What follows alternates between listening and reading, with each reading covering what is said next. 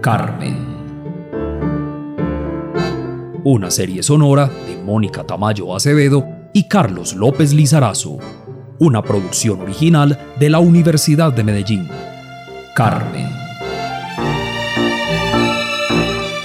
Con la actuación estelar de Manuela Soto, Sandra Sea, Viviana Zuluaga, Ruderico Salazar, Raúl Ábalos, Dubán Chavarría, María José Mestra. Juanita Incapié y Juan David López. Producción sonora, Frecuencia U, Alejandro Álvarez Muñoz. Música original, Sofía Blandón Quirós y Sara Isabel Grajales Tamayo. Guión y dirección, Carlos López Lizarazo.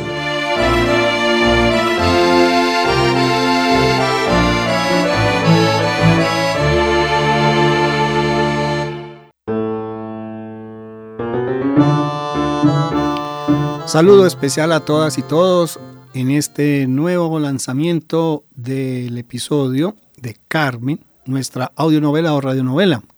Seguimos leyendo las distintas intervenciones de nuestros oyentes alrededor de qué es esta experiencia sonora que estamos presentando. Hoy está con nosotros también la profesora Mónica Tamayo. Un saludo muy especial a todos nuestros oyentes. Profesor Carlos, qué rico saludarlo, qué rico compartir el día de hoy este espacio con nuestro invitado eh, Carlos Barrios de Casingenia, quien fue fundamental en este proceso de creación, en este proceso eh, de consolidación de nuestra fotonovela y radionovela Carmen. Bienvenido, Carlos, qué rico tenerlo el día de hoy, compartiendo con nosotros eh, y viendo los frutos de este arduo trabajo que hemos tenido. No, no, el placer es absolutamente mío, como siempre fue un, como siempre ha sido un privilegio no solo estar invitado originalmente a este proyecto, sino inclusive ver en qué se está convirtiendo, porque apenas estamos viendo todas las posibilidades de lo que nos está mostrando y los alcances que es capaz de dar esta historia. Acá en Carlos, Adelante, profe, adelante, adelante, adelante. Es que yo lo escucho con ese entusiasmo que me gusta mucho y quisiera preguntar, la primera vez que nos le acercamos con este proyecto, cuénteme qué sintió.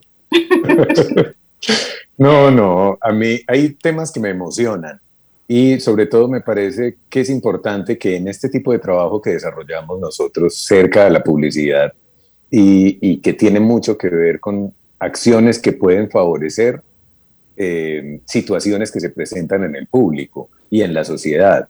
Y para mí es muy emocionante que los temas que estemos trabajando tengan trascendencia, no que simplemente sean temas estéticos.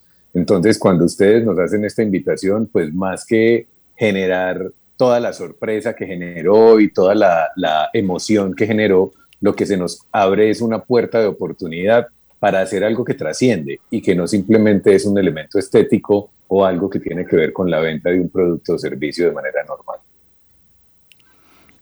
Hay una experiencia que tiene que ver con la fotonovela. Carlos en algún momento había hecho fotonovelas. Fotonovelas, creo que en, la universidad había hecho un par, pero sí me tocó verlas. O sea, a mí me tocó verlas en su proceso de desaparición. Y digamos que eso fue lo que me permitió ver cómo funcionaba una fotonovela, que era como un, un, bicho raro en ese momento, porque era un momento en el que estaba activo el cómic. Entonces estaban desapareciendo unos cómics como eh, o, o, ¿cómo se llamaba? Águila Solitaria, eran, eran reliquias en ese momento.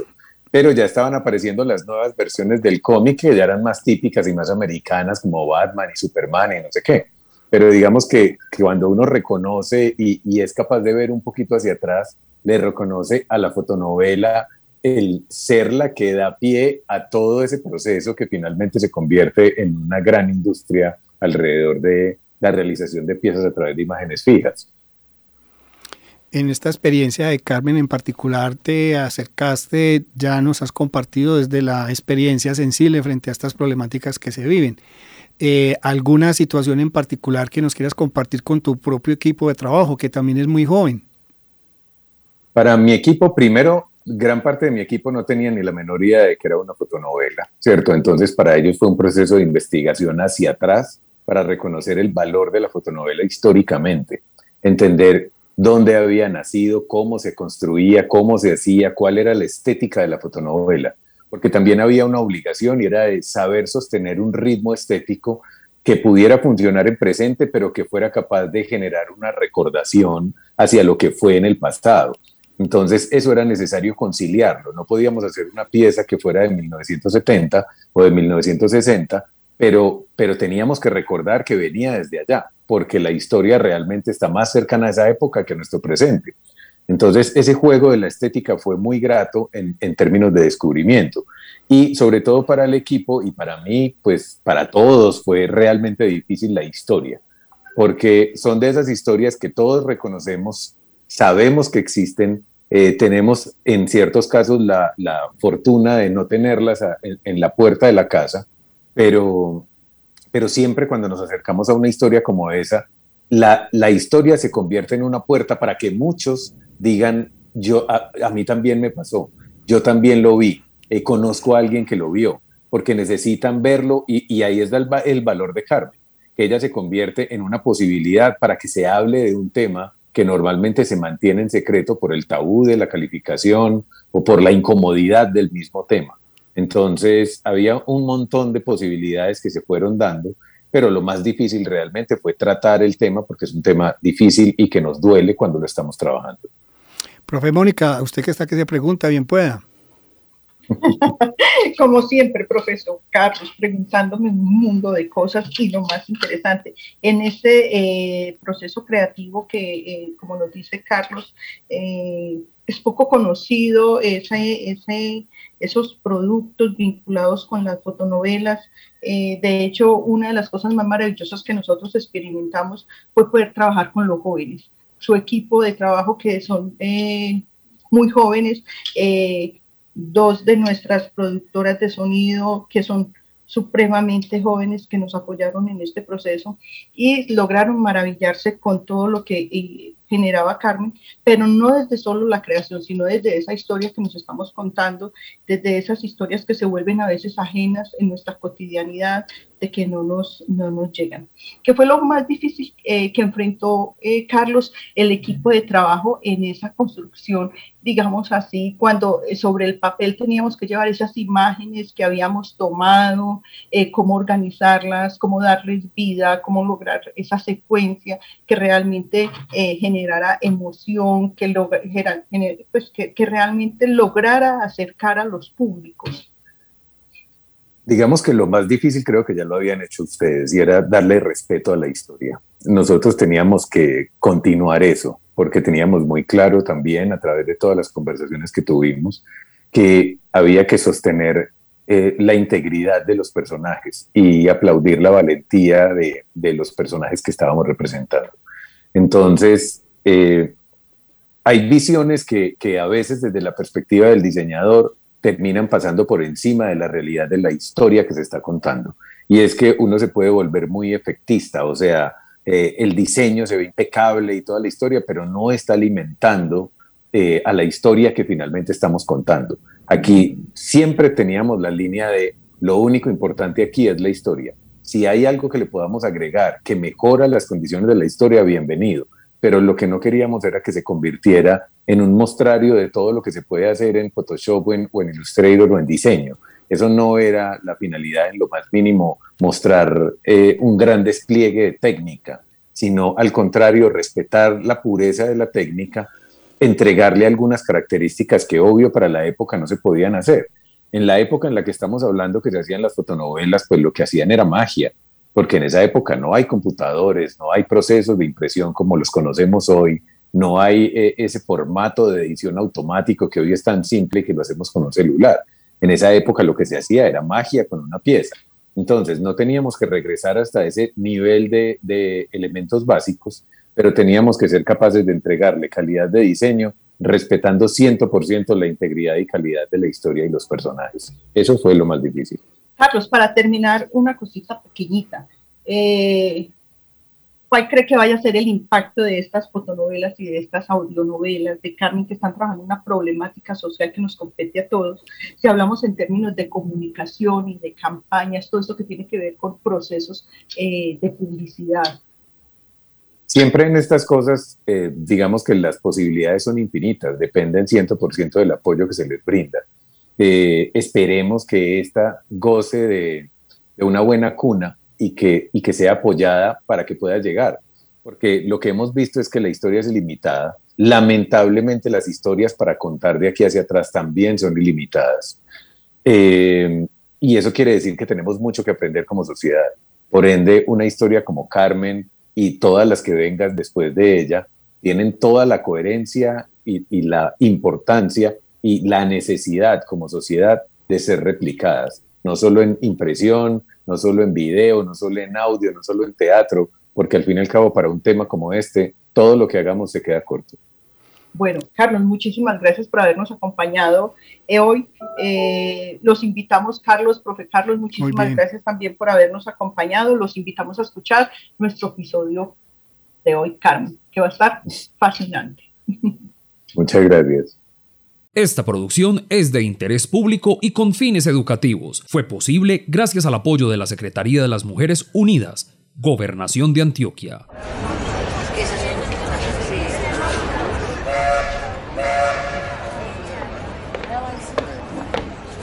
Cerca de la estación Guayaquil del ferrocarril de Antioquia, en las escaleras del edificio que alberga la oficina y bodegas propiedad del doctor Rodolfo Pérez, María y Carmen atienden la invitación del hombre. Pero es inaudito. Doctor Rodolfo, ¿cómo es posible eso, ah? ¿Por qué piensan así de las mujeres? Nosotras no somos ningún mueble, y menos sirvientas en la casa de un hombre. Completamente de acuerdo, María. Es un despropósito. ¿En qué cabeza cabe que una mujer solo sirve para ser usada? Mamá, por favor, Baje la voz que nos oye. Lo mejor, María, es que nos vamos para otro sitio, más privado. Las paredes tienen oídos. María, ¿cuántas son ustedes? Me perdona, doctor, pero no entiendo.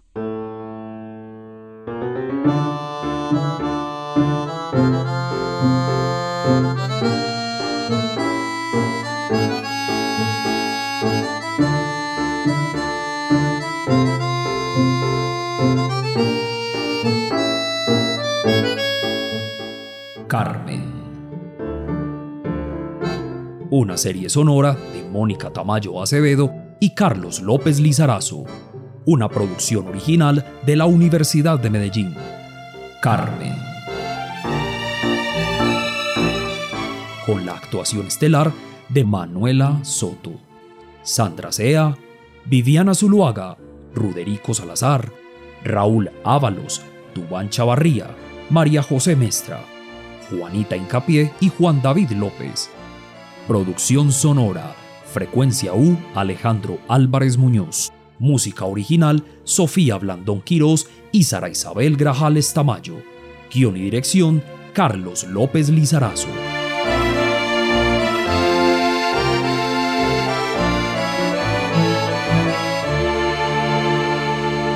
Episodio 3 Ante la pregunta, María duda. Sí, por un momento la embarga la desconfianza, pero es más el impacto que ha ocasionado el cambio de ambiente, pues de un sombrío primer piso con vendedores ambulantes, bulteadores, secretarios, borrachos, ahora camina por un elegante corredor. Un corredor que hace parte de un patio interior ornamentado con un frondoso árbol que se mueve alegre por el viento que entra y sale casual, dejando un poco de fresca en la cálida tarde. El grupo se detiene en un recodo privado del pasillo. María mira al hombre con seriedad. Entonces... María, mm, María, eh, vea, le explico. Estamos transformando este país, bueno, esta ciudad. Por ejemplo, queremos canalizar el río organizar la zona industrial, en fin. Y para todo eso necesitamos respaldo. ¿Me entiende? Entiendo. Nuestros votos, ¿cierto? Eh, yo prefiero llamarlos respaldos. Entonces, usted me ayuda con sus respaldos y yo le ayudo con su propuesta de voto para la mujer. ¿Ah? ¿Qué le parece? El viento lo agita todo. Para Rodolfo el silencio de María es eterno y busca no perder la paciencia, organizando el cuello de su camisa, pues la corbata se nota demasiado ajustada. De pronto, Carmen descubre una fragancia inesperada y no puede reprimir su olfato y se deja llevar por tal sensación. Mm, ¡Qué fragancia! ¡Ay, qué delicia de olor! Sin percatarse de las reacciones de ambas mujeres, Rodolfo adopta una postura de mayor confianza, mostrándose como su cómplice y amigo. Yo puedo organizar una reunión con mujeres de la zona norte. Sería en la finca de un colaborador. ¿Ah? ¿Qué le parece? Con mujeres en la zona norte. Listo, doctor. Sí. Mil gracias por su ayuda. Ay, y yo los puedo acompañar. Eh, es con todo gusto, María. Eh, pues claro, niña. Ni más faltaba. Será una reunión definitiva para nuestras vidas. Carmen, alegre, se acerca al portón de su casa. Allí se encuentra con Víctor, quien sin bajarse de su bicicleta trae noticias y mensajes. Don Víctor, ay, ¿cómo le ha ido? ¿Qué me trajo en esta ocasión? Carmencita, un gusto verla. Mire, y vienen de bien lejos. No más vea lo bonita de esas estampillas. Uy, pero qué lindas estas revistas. Ay, mire, don Víctor, mire. Mire cómo es la moda en París. Ya veo, con razón viste usted tan elegante. Disculpe, mijita, también tengo un par de marcones. Bueno, telegramas como nos instruyen en la empresa. ¡Ay! ¡Ay, no puede ser! ¡Qué dicha! ¡Ma! Llegó el telegrama de Alberto. Carmencita, hasta luego. Un gusto como siempre. Un lindo día para usted. Ay, don Víctor, muchas gracias. Y lo mismo para usted. Carmen, sentada en la mesa en que Ofelia plancha y cerca de la máquina donde trabaja María. Se integra a la conversación y está expectante por la lectura que hace del telegrama su mamá. Muy buenas noticias. Alberto está bien de salud. Le dieron permiso para el próximo mes. Tiene una semanita y viene a visitarnos. ¡Ay, qué alegría, mi muchacho! ¡Ay! La felicito, doña María. Cuando los hijos están bien, uno está bien. Ay, gracias a Dios. Ay, sí. Aprovechamos y salimos con él de paseo, viajamos en el tren y conocemos por allá por Barbosa, que dicen que hay unos charcos. Ay, ¿cómo se le ocurre, niña? Carmen, él viene a descansar, pobre muchacho. Mejor sigamos con lo suyo, Ofelia. Pues, doña María, entonces fue cuando a la pobre muchacha el supervisor la obligó a tener relaciones allá mismo. ¡Ay, maldito! ¿Y qué van a hacer? A este hay que acusarlo con el patrón, ¿no? Sí, Carmencita, vamos a hacer algo más fuerte. Queremos hacer una huelga. ¿Una huelga? Las mujeres. ¿Y eso se puede?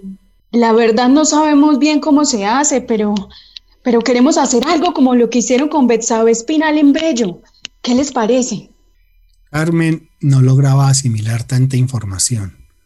De un momento a otro el destino la ponía en la reunión en que acompañó a su mamá con el político y ahora escuchaba a su amiga y confidente de juventud sobre asuntos que involucraban a las mujeres y a ella. ¿Qué hacer? ¿Cómo comportarse? Sí, me contaron que fueron como 400 obreras. Ma, ¿y usted estuvo con ellas?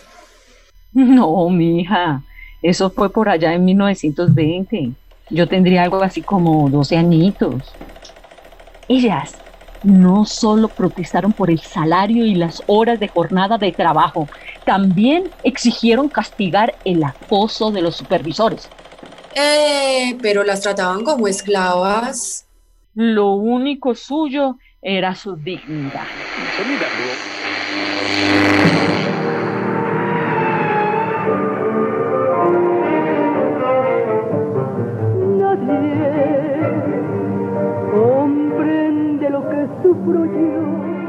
Bueno, bueno, bueno.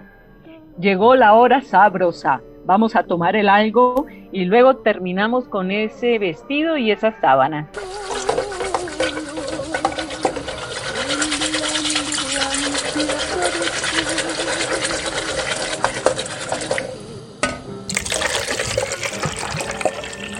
Cuidado, se queman. Ay, ¿cómo así, ma? Todavía falta. Carmen, tenemos que aprovechar que hay trabajito. Hmm. Ay, no, qué rico huele ese chocolate. Vamos a ver el telegrama del doctor Rodolfo. Ma, ¿no cree que está como muy interesado el doctorcito ese con usted? De un momento a otro le escribe como mucho. Carmen, ¿cómo se le ocurre insinuar algo con ese señor? ¿Ah? Respete la memoria de su papá. Eh, confirmada reunión zona norte, punto. Mañana 10 a.m., punto. Estación del bosque, punto. Allá recogen, punto. ¿Se da cuenta? Mañana será un día muy importante para nosotras.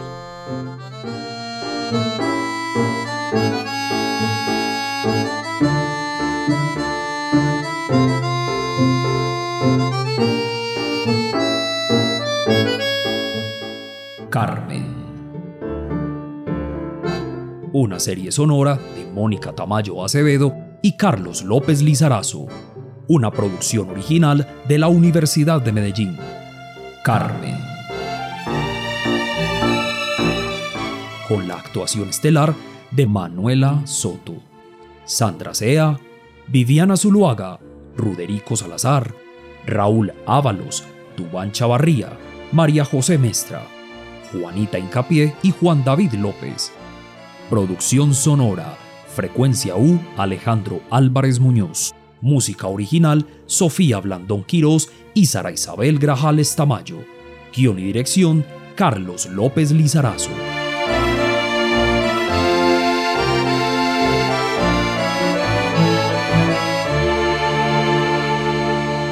Esta producción es de interés público y con fines educativos. Fue posible gracias al apoyo de la Secretaría de las Mujeres Unidas, Gobernación de Antioquia.